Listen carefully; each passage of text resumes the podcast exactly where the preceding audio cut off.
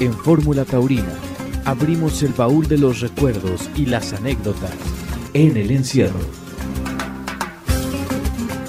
Alejandro, pues eh, en el encierro también nos acordamos de los buenos amigos, de los grandes aficionados, un irredento aficionado tenemos Matador el día de hoy en nuestro programa de Fórmula Taurina. Sí, además un, un gran aficionado, un gran amigo, un taurino excepcional, don Gonzalo Martínez. ¿Cómo estás, Gonzalo? Bienvenido a Fórmula Taurina. Pues mira, primero que nada, darte las gracias por haber sido electo para tu oído programa y estoy dispuesto pues a contar lo poco que, que yo creo que sé, aunque dicen que a los 92 años algo habré aprendido. Muchísimo. Por lo pronto lo que estás para dar clases es de salud, mano, porque te oyes muy bien. Y te, ah, no, oye, Mira, si de la cabeza ando perfecto, de donde ando mal es en las piernas, de la cabeza estoy ya, la cantidad de mis amigos que viven, pues ya, ya les hace cucu el coco. Pero a mí, bendito sea Dios, me ha dado una memoria que me acuerdo de todo todavía. y te iba yo a preguntar, aprovechando eso que hablas de tu memoria, ¿cómo es que te haces aficionado a los toros? Mira, yo todo como la mayoría de la gente, yo, mi padre, gran aficionado, un doctor español que llegó a México, se casó con mi madre, procreó tres hermanas y, y yo, siendo yo el único hombre de la casa, pues como verás, se volcó en mí y desde muy pequeño, me acuerdo yo, tres, cuatro años, pues empezaba yo con las andanzas de él, íbamos a vestir a Joaquín Rodríguez Cagancho ahí en la calle de Motolinía, me llevaba todas las corridas, en fin, tenía yo que salir taurino a la fuerza. Qué bueno. ¿Cuál fue, si recuerdas tu, tu primer evento que fuiste a los toros, ¿te acuerdas de qué fue? ¿Una novillada, una corrida? Mira, eran, eran unas corridas en el toreo, de, eran un mano a mano de cañitas y el espartero, no sé si te enterarás, que torearon ocho domingos seguidos. Y de ese me acuerdo que fue el primer domingo que fui, tenía yo cinco años, ¿no? Ya después eh, a los 14 o así empecé a volar solo y ya iba yo a, la- las corridas, me colaba yo de a una localidad que había que era la azotea, no, que valía un tostón, o sea, 50 centavos. Y de ahí, pues me llamaron a ser torilero en el toreo. Imagínate el brinco que pegas desde arriba hasta abajo, ¿no? Ah, o sea que fuiste torilero del toreo. Sí, claro, y además a las órdenes del papá de Alejandro, porque el Meco fue jefe de Toriles un tiempo. No sé si lo corroborará este Alejandro. Fíjate que, que sí hay, efectivamente, inclusive hay una pintura Sí, claro, de Ramo Llopis. y hay una de también de Pancho Flores y en el fondo se ve la, la figura de mi abuelo que Sí, claro, claro, claro. tratar de cortar los toros pero yo sí recuerdo muy bien eso porque además justo cuando se presenta mi papá de novillero en la México le brinda un, un novillo a él y estaba el tigre ya en la México muchísimos eso eso debe haber sido en el año 49 50 es cuando cuando este le brinda al, al- al tigre grande que le digo yo Sí, sí, saca- al Meco. Exactamente, y lo saca, lo saca a- a- a- al ruedo y, y le brinda el novillo a él y está esa foto, pero sí me recuerdo que mi papá me mencionaba mucho que mi abuelo estaba siempre metido en los toriles de la México y del toreo viejo, que es lo que tú hablas. Sí, del toreo viejo. Yo en la México no me acuerdo de él, ¿eh? porque también en la México ese fui durante cinco años torilero, ¿no? Pero no me acuerdo de él. Pero tengo en la memoria perfectamente su silueta en el toreo que daba miedo el verlo, ¿no? Con su pul, la mirada aquella penetrante, pero conmigo siempre fue un, un gran señor que creo que por mi edad pues me consentía más que a los otros. Fíjate, yo eso no lo sabía, Gonzalo, que había Sí, sido- claro, que velo. que habías estado con mi abuelo. Qué maravilla de anécdota que te- Ahora mira, ahora hay un problema que tienes que decir puras verdades, porque con esto de, la, de los aparatos nuevos dices una mentira y te la clavan inmediatamente. Gonzalo, te preguntaría cuál fue el primer torero que te impresionó. A mí toda la vida ha sido Lorenzo Garza. Tenía una personalidad arrobadora, era un gran torero, movía las masas como él quería, en fin, un, con respeto de todos, porque acuérdate que era la edad de oro del toreo en México. Estaba Armilla, Silverio, Solórzano, había una cantidad de toreros que tenías que saber elegir. La gran corrida de esta temporada en la presentación del enorme torero de Monterrey, Lorenzo Garza, con estos seis bravos toros. Nosotros vamos recogiendo opinión a la gente. ¿Qué, qué, qué, es lo que quiere, dirá usted? Ver al milagro de Monterrey, que parte plaza con la montera en la mano. Qué entusiasmo hay en los tendidos. Qué tarde se presiente cuando se abre la puerta de los sustos y vemos el primero de esta tarde. El bravo caramelo de San Mateo. Y el de Monterrey, después de soltar un capotazo recogiendo por el lado izquierdo, hace lo propio por el derecho y enseguida estirarse a torear. ¿Qué le parece a usted el temple? Más despacio, con más lentitud y mandando más sobre el toro no se puede hacer. ¿Te tocó presenciar aquella bronca de Lorenzo Garza claro. 40 en la Plaza México? Claro, con el poblano Mauri. Maurer, exactamente. Sí, Maurer, que era algo del fútbol del Puebla, ¿no? El papá, el papá del que El papá, sí, que bajó con el estoque y se quería subir con el estoque al tendido. Ahora, yo te puedo decir de esa dicen que ha sido la más grande que ha habido y no, yo te puedo decir que en el toreo antiguo yo vi la bronca más grande que he visto, fue la presentación de una ganadería que tenía el general Maximino Ávila Camacho, que se llamaba El Rodeo. El último toro lo mataron, echaron los cojines al ruedo, quemaron los cojines, quemaron el toro, quemaron todas las lumbreras. Eso sí fue bronca. Ah, caray, en, el toreo de la en el toreo, la presentación de la ganadería de Maximino Ávila Camacho, el rodeo. Oye, Gonzalo, eh, ¿qué tan, tan grande fue el cambio de los aficionados que iban a una plaza más pequeña como el toreo de la Condesa y de pronto en el 46 se inaugura una gigantesca plaza de toros como es la México?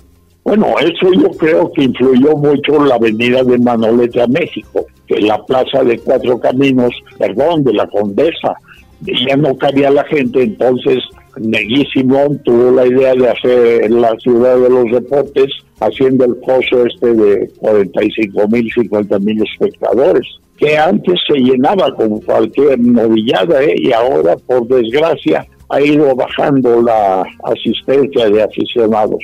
¿Crees que algún día se vuelva a llenar la Plaza México? Pues mira, son tiempos muy cambiantes, ¿no?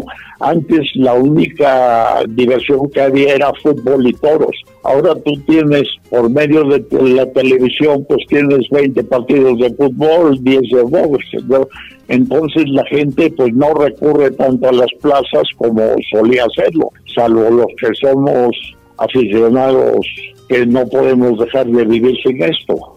¿Lo atribuyes a esa oferta que hay de otros espectáculos ¿O crees tú que pudiera en un momento dado ser algo que tenga que ver también con la propia fiesta, con el toreo, con esa época de oro que hablaste tú? Pues mira, yo creo que el día que yo espero que salga algún día un torero que sea un revolucionario y que es la única forma de que llene las plazas y la gente vaya, ¿no? Pero también tienes que ver que en la televisión pues tienes muchos espectáculos que no te cuesta un centavo el verlo, ¿no? ¿Cuál crees tú que ha sido la mejor época del toreo en México? Yo creo que esa, la de Silverio, Garza, Milla, Solórzano, Silverio, todos, ¿no? Pero mira, cuando eres joven lo ves de otra forma, porque la juventud pues tiene otros ojos que la vejez tú puedes ver ahora un torero que a lo mejor si sale ahora Lorenzo Garza, pues dices, pues sí, me gusta, pero no, no es tanto, ¿no? Como eran mis tiempos. ¿Cuáles son los atributos más importantes que debe de tener un torero para ser figura del torero?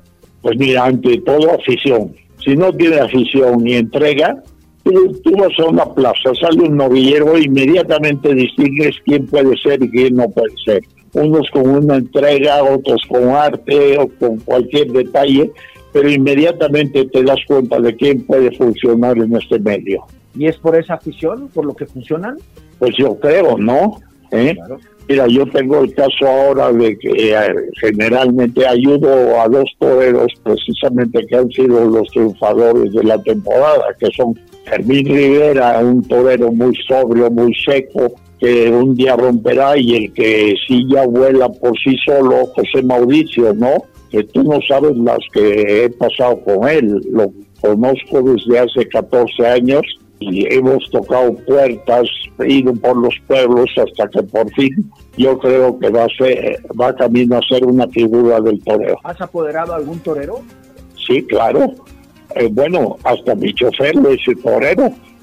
Pues no sé si se acuerdan ustedes de Sotibrán, Guillermo Montes Sotibrán, de ocho tardes en México y después también ayudé a un Barça, eh, estuve con Lomelín un rato pero no un apoderado de cobrar y de eso, apoderado de amistad, de conseguir los corridos y eso, sin ningún lucro.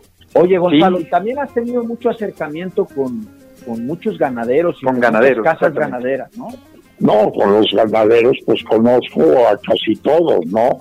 Sobre todo los que han sido un rompeaguas en mi carrera, ha sido los Barroso, ¿no? De los cuales Chacho, Luis Javier, Chacho Barroso el Grande, ha sido el mejor amigo que he tenido en mi vida, ¿no? Sin menospreciar a los demás. Y es raro que llevo ya cinco generaciones de Barrosos. Bueno, Alejandro, tú no te puedes quejar, ¿eh? Que de Silvetti llevo cuatro. Así es, así es. El Meco, Juanito, David, tú, Diego, o sea que ya me falta uno, ¿eh? apúrense. No tarda, no tarda, ya, ya nació, ¿eh? Que es, este, es el hijo de Diego y Saba José David, es la, es, la, es la quinta T. Bueno, me sacan del ya, ya sé, pero si no lo voy a poder ver, ya sería un milagro. Oye, Gonzalo, ¿y qué relación tuviste con Manolo Martínez? Manolo Martínez es muy buena. Mira, Manolo Martínez lo conocí mucho antes de que fuera figura. Fui a Torreón una vez acompañando a, Manolo Espinosa y allí nos invitó el ganadero de golondrinas y nos dijo, hay un muchacho que va a revolucionar la fiesta. Y fuimos a la tienda el lunes de golondrinas y en efecto, Manolo armó un lío, ¿no?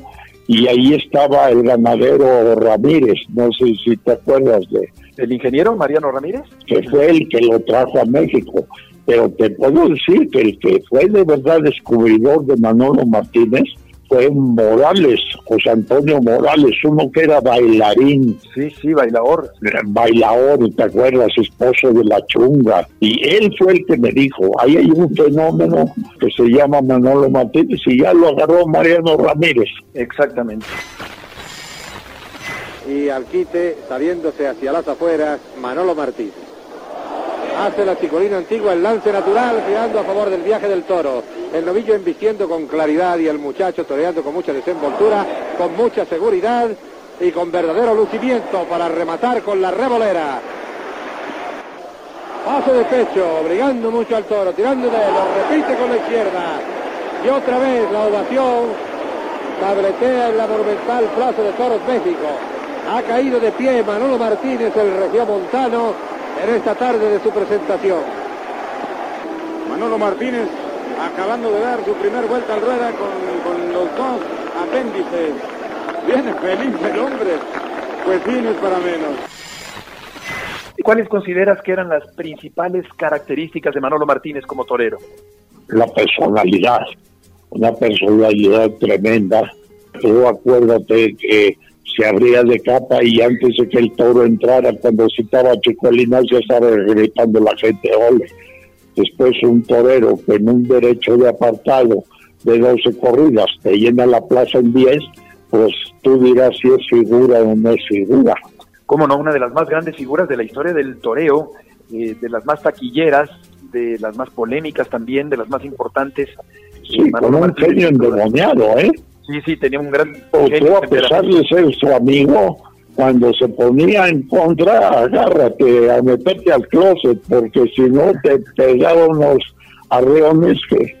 Sí, sí, cómo no. Con respecto al toro y, y, el comportamiento del toro y las características muy particulares de este toro artista que tenemos en México, ¿cuáles consideras que son esas, esos atributos que tiene el toro de Lidia mexicano? Mira, el toro de Lidia mexicano, respetando todas las opiniones de otra gente, para mí es el mejor del mundo. Desde el, el fenotipo del toro hasta su manera de cumplir su entrega, yendo siempre con los morros pegados a la muleta y, al, y, a la arena.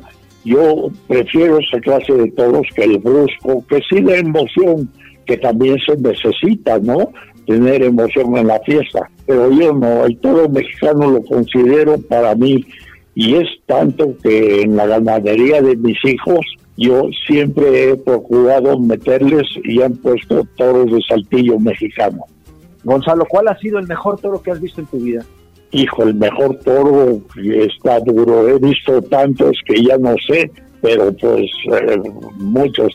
Ahora, si hablas con pasión, pues yo diría guadalupano porque era de las huertas de mi íntimo amigo Luis Javier. Pero no, no hay que ser tan apasionado. Ha habido muchos que sí recuerdo los nombres. Tú te acuerdas, soy de seda, un toro que me brindó Curro Rivera en un estoque de oro es bravísimo y, y hablando de bravura, no sé si te acuerdas un toro timbalero que claro. Mariano Ramos. De Piedras Negras. De Piedras Negras, exactamente. Que le contó Mariano Ramos después de una faena que la verdad a mí me gusta la clase y eso, pero sí te emocionas. Mira, yo por ejemplo, si me dijeran de los últimos tiempos los mejores pases que me han gustado, fueron los que dio Morante de la Puebla al toro de Teófilo Gómez, cuando lo sacó de los del tercio a los medios con los boletazos estos. Yo no lo cambio por nada, respetando las opiniones de otra gente que les gusta más la valentía y, y que el torero pues se la juegue, ¿no? Qué forma de ir caminando hacia el centro del pandero. El cambio de mano formidable. Hacia la mano izquierda, la trincherilla fantástica. Qué forma de torear. El público vuelto loco en la plaza. Sublimizando el toreo. Qué maravilla. El toreo es un arte mayor cuando lo ejecuta este torero. Un inicio de antología de Morante poniendo al público en un estado de purificación. Claro. de Guadalupano de las Huertas. Pues mira, Guadalupano fue un toro que me costó mucho trabajo, a mí me costó mucho, una de las peores penalidades de mi vida. Yo sí, sí busqué un poco el indulto, ¿para qué te lo voy a decir? Y en ese caso era el juez Eres Verdía. Entonces, como castigo, me puso que no entrara yo al callejón cinco domingos le dije, no, mira, le rogué, me arrodillé, le pedí, y dice, ah, pues sí, pues ahora te vas a vestir de monosabio y vas a hacer el paseo. En la me pues vámonos allá. Qué buena historia. E-, ese toro. Pues sí, imagínate, cinco días fuera del callejón, me pego un tiro. ¿Quién lo toreó a Guadalupano? Raúl García. Eh, fíjate que da la casualidad que hacía 15 días antes había había indultado a Comanche de Santo Domingo, del doctor Manuel Labastida. Sí, dos indultos consecutivos de Raúl García, torero norteño. Exactamente. Y Soy de Seda también era de Piedras Negras, ¿no? Sí, sí, soy de Seda. Era un estoque de oro, me lo brindó Curro, le mandé cortar la cabeza y actualmente tiene la cabeza en el rancho de la Alianza su ganadería. Correcto, correcto. Eh, soy de seda con, con Curro Rivera, sí, una de las grandes faenas que hizo Curro en, la Plaza de México. Corresponde el toro llamado Soy de seda, pero la seda está en el capote del torero. Y en su frente está el sentido de la medida, por eso lo toma desde largo en las chicuelinas. Ya han cortado orejas, dice Haga y Armillita, y han hecho sus cosas Bernador Rangel y Cavazos. Curro empieza a centrar al toro en la muleta. Cuidado que no es tan de seda como proclama su nombre. Aunque el toro venga paso a paso, al paso que quiera este toreo, le dice Curro y se lo hace. Porque esta, amigos, es una gran faena. Público de México saluda a un nuevo ídolo en la figura de Currito Rivera, ganador del estoque de oro. Y con otros toreros como, como Curro Rivera o Eloy Cavazos de aquella época, Antonio Lomelín, ¿qué relación tuviste, Gonzalo? No, con Antonio Lomelín mucha, mucha, hechos, cosas que se pueden decir y cosas que no, porque era más bravo que el timbalero. ¿eh? Pero en fin, la diferencia que es de tener la amistad con los toreros, cuando viajas con ellos en sus camionetas y son seres normales que te cuentan sus vidas, sus penas, sus alegrías, y nada más se visten de seda y se vuelven semidioses, ¿no? Que todo el mundo los quiere tocar, que todo el mundo los halaga, y tú pues vas con ellos en las camionetas y en los viajes, pues como si fuera otro personaje de la ¿Quién ha sido tu mejor amigo de todos los toreros que has tratado? Corro Rivera.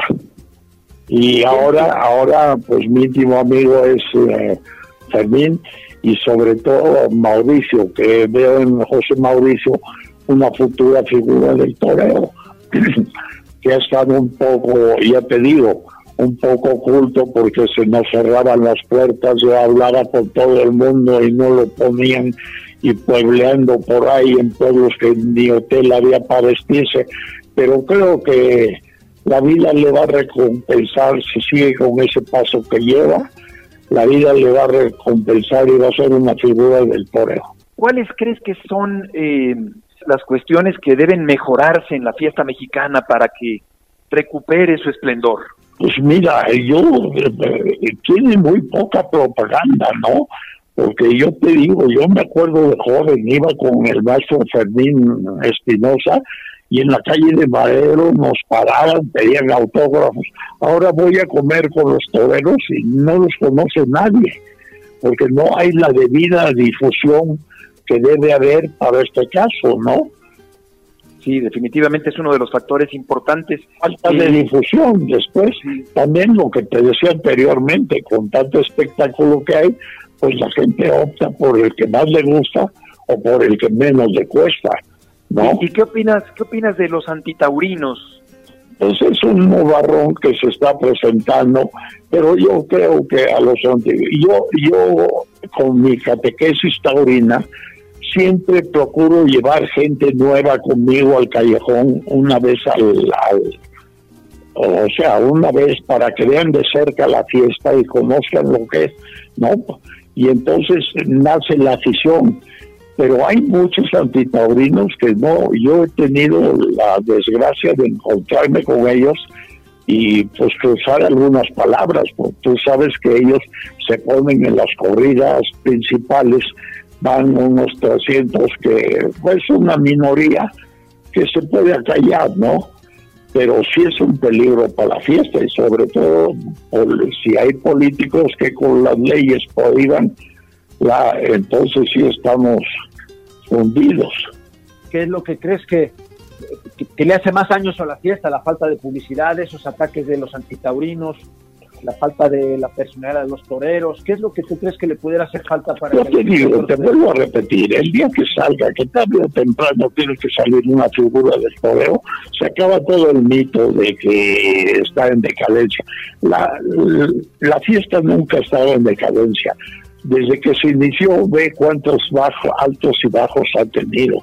Ha aguantado plagas, ha aguantado todo, porque no va a aguantar esta no, desde luego, y, me parece que tienes toda la razón, porque siempre las figuras del Perú han sido los, los puntales de la, de la fiesta, pero...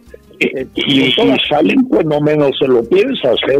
Porque esta fiesta es eh, algo tiene de misterio, que tú te crees que eres gran aficionado, que sabes todo, y de repente pues pasa una cosa inaudita que nunca habías visto y dicen, pero ¿cómo? Si yo con tantos años de estar viendo me gustes, una vez llego yo a Arroyo Sarco y me encuentro al señor vestido de smoking toreando un cemental en el campo abierto.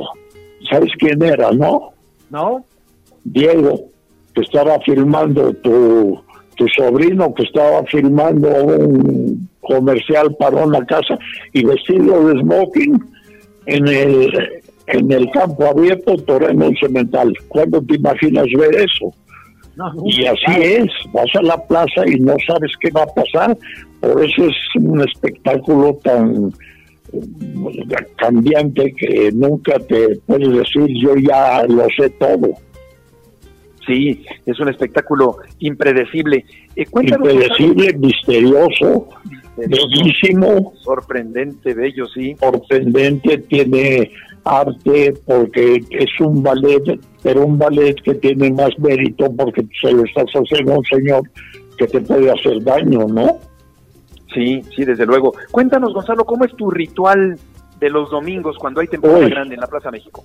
Uy, mira, mira, soy el primero en llegar y el último en salir. Yo a las voy, lavo mi coche, a las diez y media estoy en los corrales, en, en la enlotada, en el sorteo, me voy a comer y a las tres y media ya estoy dentro de la plaza. Que tú no sabes para mí lo que es la entrada y salida a la plaza, ver el cariño que me tiene la gente, cómo me trata, cómo me distingue, son cosas que no puedes pagar con nada, ¿no? Y la verdad las gozo con, con muchas ganas y estoy esperando que el domingo que salgo sea ya el próximo domingo. O sea, tú llegas, bajas en coche por la rampa, ¿correcto? Y, de ahí sí, mira, últimamente eh, Javier Sordo ha tenido la gentileza de dejarme meter con mi hijo Javier la camioneta hasta el túnel, hasta el final del, o sea que prácticamente llego a la arena. Y, allí las últimas corridas, pues por desgracia las he visto en silla de ruedas me llevan en silla de ruedas a mi burladero, ahí me siento y ya me vienen a recoger. También te contaré que en el burladero, por mi asistencia tan continua a los toros, que he faltado a pocos, han puesto una placa. No sé si sabías.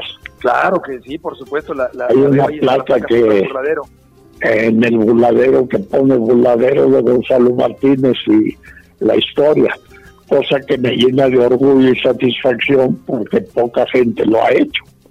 ¿Recuerdas qué toreros te han brindado toros en la Plaza México? Mira, te voy a decir sin presunción ni nada, hasta hace dos años me enteré por, ¿te acuerdas de Luis Quirós?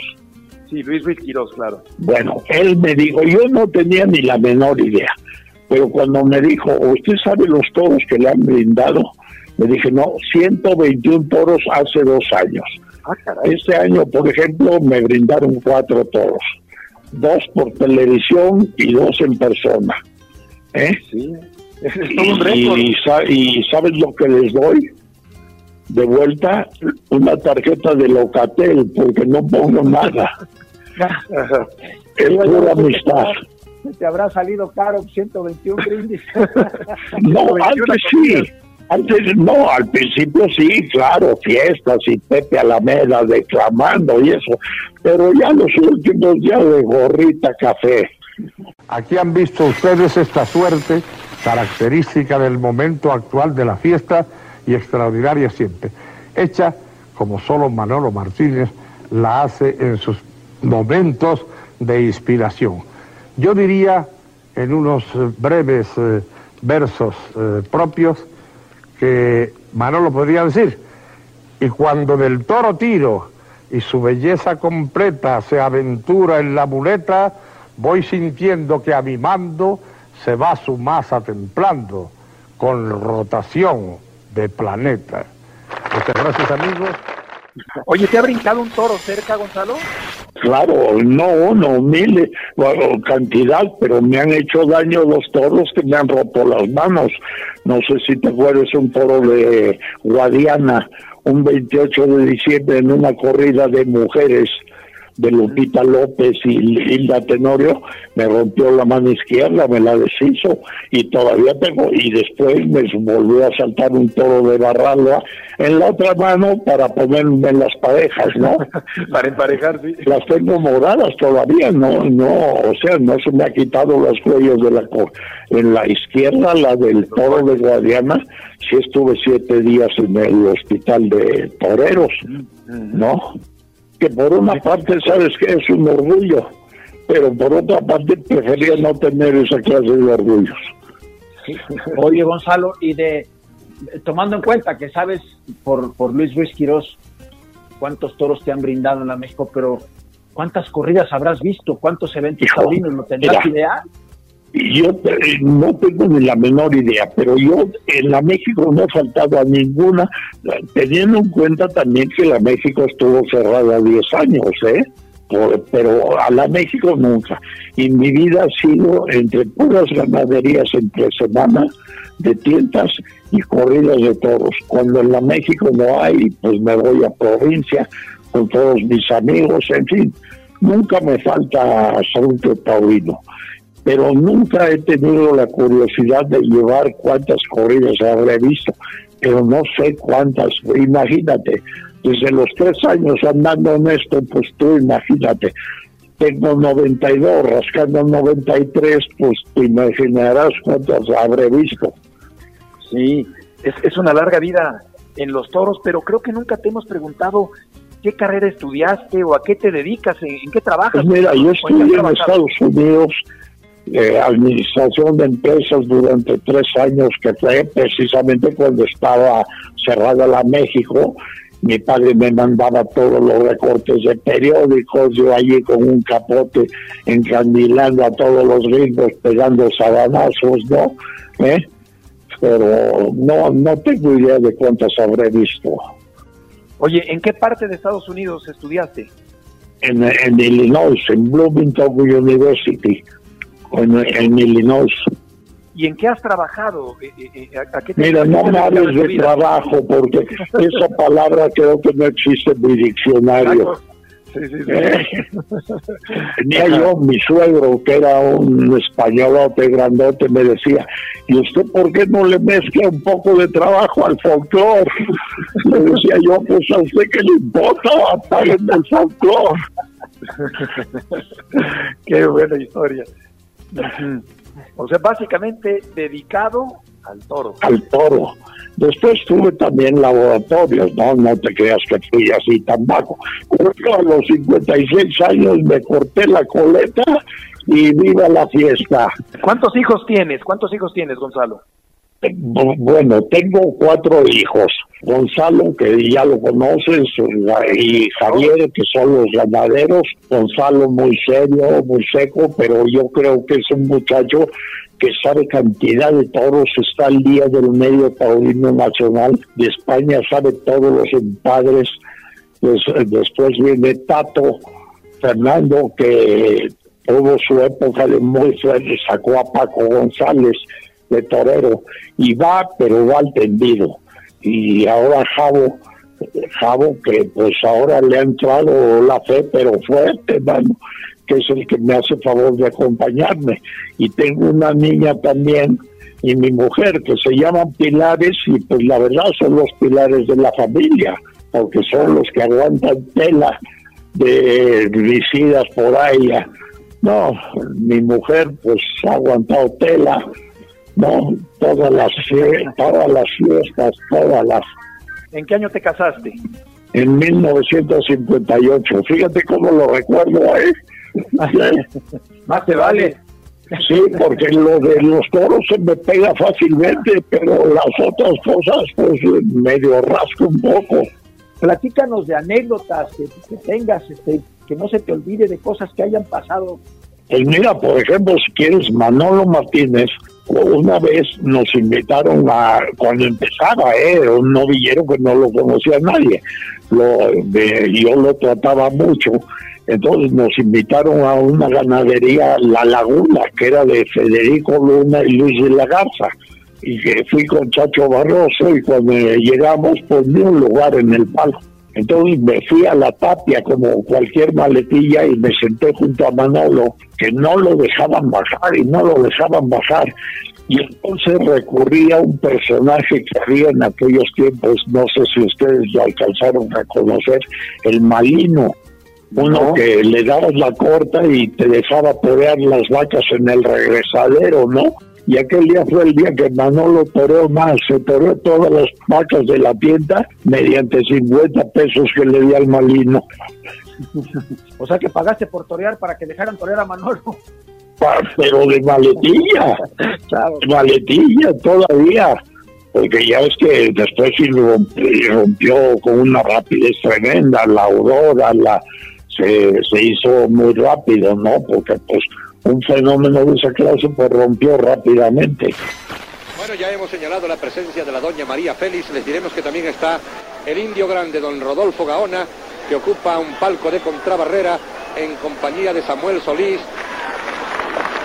Cariñosa ovación para Manolo cuando este brinda también a todo el público.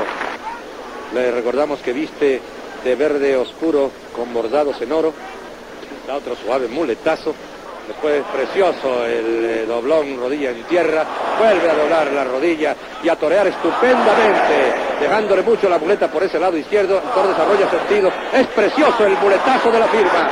Imperioso dejando caer el engaño, mandando, domeñando al toro, castigándolo a la vez para destroncarlo y el torero que es todavía un chiquillo, pero que parece un profesor por el dominio y la seguridad, por el reposo con que le va caminando al toro para alegrarlo, con paso verdaderamente de ballet, aunque él no se cuida de las posturas, sino de la eficacia del toreo, tan solo al buscar su colocación. Hay veces que en la plaza escucho que te gritan, ¿cuánto gorrón en el callejón menos tú, Gonzalo? Sí, es un grito que ya se ha hecho solo. Y lo que me hace gracia es que ya, eh, como Javier, mi hijo, lleva ya como tres o cuatro años acompañándome al callejón, ya grita, tanto gorrón como tú, Gonzalo, y tú, y, e hijo. E hijo. ya lo e hijo, cosa que no sabes tú, me llena de tengo puros amigos. Yo, yo en la plaza soy el hombre más feliz del mundo. Todo el mundo me saluda. Conozco desde el último arenero hasta el más empresario, ganadero, todo. soy feliz, soy feliz. Todo el mundo te quiere. Oye, Gonzalo, eh, ¿tienes idea cuánto dinero te has ahorrado al Hijo. gratis a las corridas en la Mira, te voy a dar tiempo para otra anécdota. Mira, sí, claro. fui una vez a la florecita y me cobraron. Era la empresa El Hijo de Rovira, no sé si Quintana, y me cobraron y pagué 150 pesos de boleto. No veas, fue a buscarme, me devolvió los 150 pesos, me pidió permiso, le dije, no, déjame este boleto, si este lo voy a guardar en un cuadro porque es la única vez que he pagado en una plaza. Qué bárbaro, qué privilegio, caray. Sí. de esa forma. Qué maravilla. ¿Y qué, qué, qué, cómo te sientes en este momento de tu vida? Pues, pues mira, muy falta de facultades, pero con mucha afición. Estoy esperando que me cierre la herida hasta que tengo en, el, en la pierna, pero yo iré en silla de ruedas, iré como sea, pero pues ahí pienso estar hasta que materialmente ya sea imposible el, que mis facultades me permitan. ¿Qué te parece, Alex? Un ejemplo de afición inagotable, de entrega absoluta a una pasión en esta vida de Gonzalo Martínez. Así es, y creo yo además que en toda esta serie de programas en el encierro hemos tenido oportunidad de hablar con, pues, con toreros, con ganaderos, con empresarios, aprovechando este tiempo, pero nunca habíamos tenido la oportunidad de hablar directamente con un aficionado tan importante y tan grande como tú, Gonzalo. Gracias, gracias, Alejandro. Eres un ejemplo de afición. Yo creo que bien comentaste tú que para como virtud más importante para un para llegar a ser figura del toreo un, un ser humano tendría que tener afición pero yo creo que que, tú rebasas esa afición porque justamente yo sí verdad sí y, te puedo podría apostar que el que más toros y vacas ha visto actualmente soy yo por debido a mi edad y, yo hay semanas que voy cuatro veces al campo no y los fines de semana pues eh, las corridas foráneas, las corridas de la Plaza México, las novilladas, en fin, nunca dejo de estar en el medio. Y encantado, ¿eh? Y cada vez, cada vez con más afición. Claro, yo creo que ese ha sido de la, conclusión y la parte más importante, yo creo que de, esta experiencia tan bonita que hemos tenido el día de hoy contigo, de, poder... No, no, doy las gracias infinitas a ustedes por haberse fijado en mí y los felicito porque la verdad esta serie de programas debidos a la fiebre esta que están haciendo les está saliendo pero de verdad de bandera no no hay semana que no lo oiga y yo creo que cada vez mejoran y mejoran y estoy pendiente a las nueve para inmediatamente poner su su programa tan oído. Muchas gracias, Gonzalo. Muchas gracias, La verdad, Gonzalo. la gente va a disfrutarlo mucho. Es un, eres como, como, yo digo que un gran ejemplo de afición, sobre todo de afición, es, Pues es no, mira. lo que le has entregado a la vida de, de tu vida a los toros y, y, y haberte escuchado, haberte tenido y haber y, verdaderamente admirado de escucharte tan claro, tan preciso Sí. y tan con una memoria excepcional y Sí, sí, bendito sea Dios, la memoria no me falla. Hasta ahora, todo lo que piensas. hasta ahora. Ni, ni tampoco dice aquí me dijo la comida, de memoria y de estómago estoy para presentarme en la México. Excelente, Gonzalo. Muchísimas gracias por tomar nuestra llamada. No, hombre, muchas gracias a ti, eh, Beto, al, Alejandro, muchísimas gracias a todo el equipo de tan oído programa y que sigan con el éxito que están teniendo, es mi mayor deseo. Muchas gracias. Muchas Gonzalo. gracias, Gonzalo. Un abrazo de verdad y enhorabuena. Igualmente, son correspondidos en cariño. Hasta luego. Muchas gracias. Buenas noches.